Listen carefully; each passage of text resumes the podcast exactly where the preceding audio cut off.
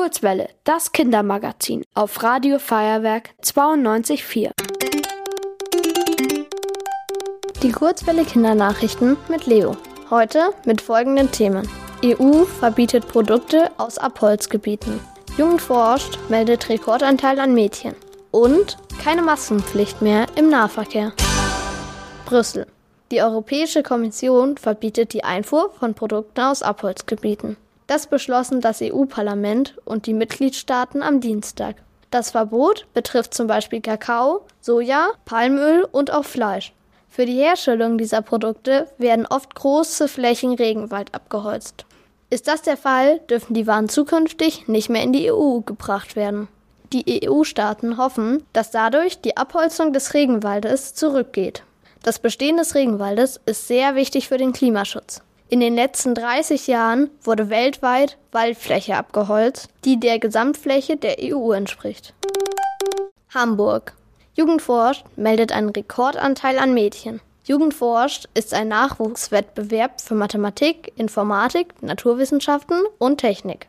Im aktuellen Bewerbungszeitraum liegt der Anteil der Jungforscherinnen laut den Organisierenden bei 41 Prozent. Das ist eine Steigerung von 0,6 Prozent gegenüber 2022. Die Forschenden treten erst regional und dann in ihrem Bundesland gegeneinander an. Im Mai findet das Deutschlandfinale in Bremen statt. Teilnehmen können Personen ab der vierten Klasse bis 21 Jahre. München. Ab Samstag fällt in Bayern die Maskenpflicht in öffentlichen Verkehrsmitteln. Das bedeutet, dass in S-Bahn, U-Bahn, Tram und im Bus keine Maske mehr getragen werden muss. Es gilt nur noch eine Empfehlung.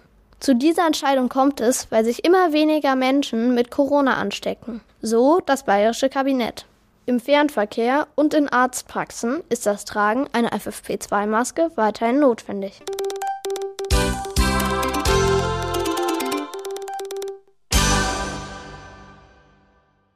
Die gute Nachricht.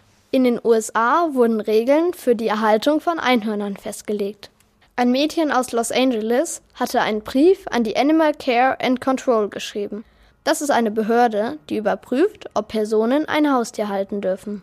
In ihrem Brief fragt Madeleine, ob sie in ihrem Garten ein Einhorn halten dürfe. Sie bekam eine sofortige Erlaubnis. In dieser Urkunde stehen auch noch einige Tipps für die Einhornpflege. Ein Hauseinhorn muss mit Wassermelone gefüttert werden und regelmäßig Mondstrahlen und Regenbögen sehen. Außerdem darf es nur mit biologisch abbaubarem Glitzer bestäubt werden. Das Wetter. Die nächste Woche wird kalt bei Höchsttemperaturen von minus 2 Grad. Und nachts gehen die Temperaturen sogar auf minus 10 Grad runter. Außerdem bleibt es trocken. Schnee gibt es erst wieder am Dienstag. Ihr wollt auch ins Radio? Dann macht mit bei der Kurzwelle. Schreibt einfach eine E-Mail an radio@feuerwerk.de.